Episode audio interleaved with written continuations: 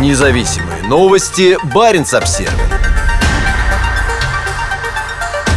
Арктическая бригада сильно ослаблена. Если бы Владимир Путин действительно боялся НАТО, можно было бы предположить, что приказ о вторжении в Украину бригаде, защищающей границу в районе баз российского атомного подводного флота на Кольском полуострове, он отдал бы одной из последних. Он решил по-другому. Вашингтон-Пост подготовила подобный обзор того, что известно о кровопролитных боях. Газета ознакомилась с внутренними документами бригады и пришла к выводу, что 200-я отдельная мотострелковая бригада, одна из двух престижных российских арктических бригад, практически уничтожена. В конце мая от двух батальонных групп численностью от 1400 до 1600 человек осталось менее 900 бойцов. Другие получили ранения и оказались в госпиталях. Некоторым удалось спастись и сбежать, отмечается в документах российских военных. За последние несколько лет в бригаду пришло много современных бронемашин. Некоторые из них разрабатывались специально для сурового арктического климата. Бригада одной из первых получила новые танки Т-80 БВМ. На поле боя к северу от Харькова многие машины были уничтожены или захвачены украинской армией. Подразделение находится в состоянии упадка, рассказал Вашингтон-Пост один из бойцов бригады. Он был среди тех, кого призвали после объявленной Путиным 21 сентября мобилизации. Мужчина подробно рассказал, как он и его однополчане получили крашеные каски образца 1941 года и совсем не пули непробиваемые жилеты без пластин. «Они даже не учат нас», — сказал он газете. Гарнизоны 200-й бригады раскиданы по территории Печенского района Мурманской области на расстоянии 10-15 15 километров от границы с входящей в НАТО Норвегией. В январе со станции Луастария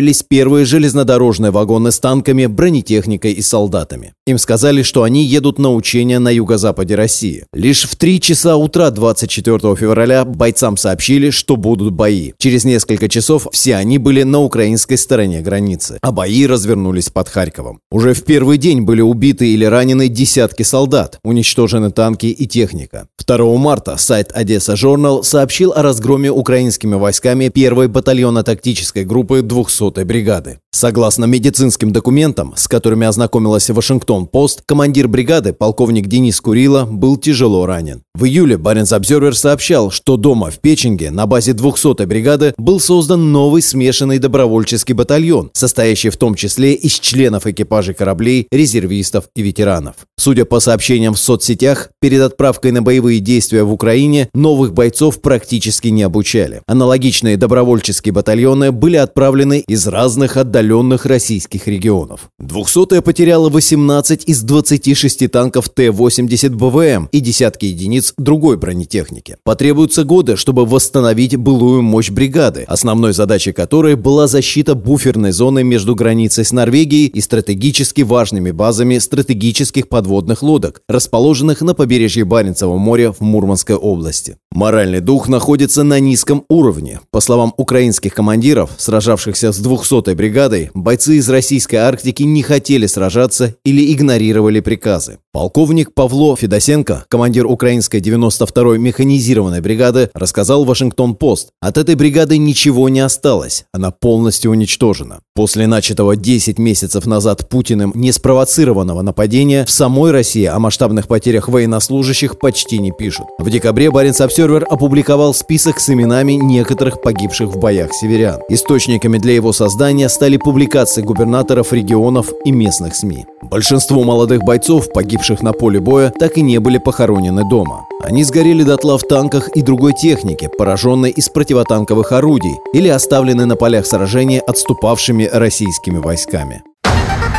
Независимые новости. Барин обсервис